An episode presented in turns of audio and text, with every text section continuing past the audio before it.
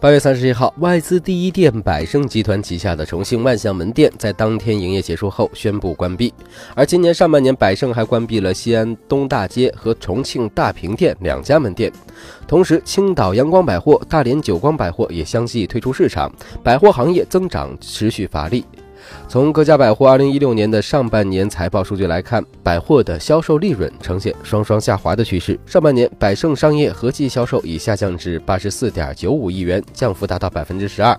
期内股东应亏损为人民币一点二四亿元，每股亏损人民币零点零四七元。而大连久光百货今年上半年销售暴跌百分之四十八点八，亏损一千四百一十万港元。而拥有香港崇光百货和久光百货的利福国际销售二十九点三亿港元，同比下跌百分之四点五，净利润下跌百分之四十九点九至五点八七亿港元。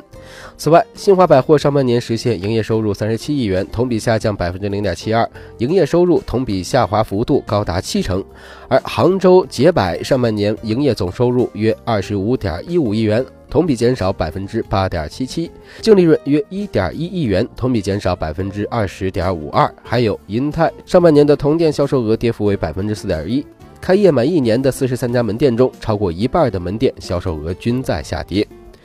事实上，这种下滑趋势并不是在今年上半年才开始的，在二零一五年就已经表现得非常明显。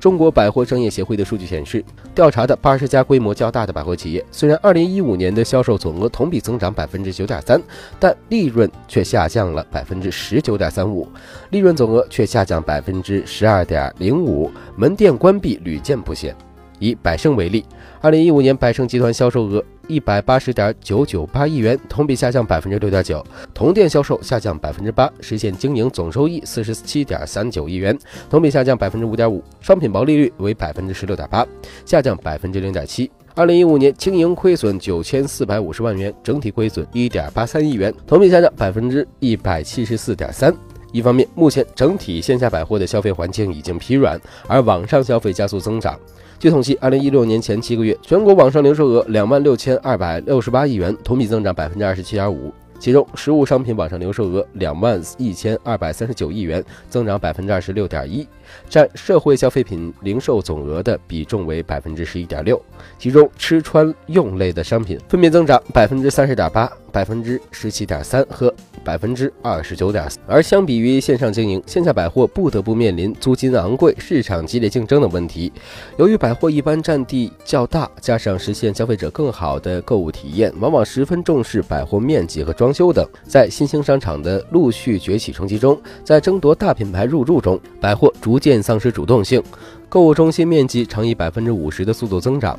但社会零售总额的消费被大大分散，增长率只有百分之十多。其中值得注意的是，许多原附属于百货公司的超级市场专营店已经渐渐脱离百货公司而独立，有连锁经营的发展趋势。而专柜形态的经营方式又使得百货经营与行销成本负担沉重，百货公司缺乏自己的自营品牌、独有货品，也缺乏创新市场策略支撑。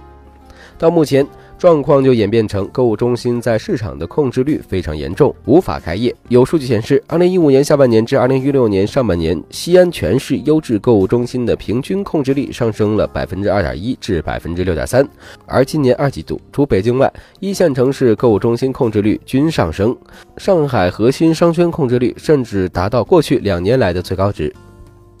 而且这种现象在二三线城市更为严重。毕竟，大多数消费主力都集中在经济发达的大城市谋生，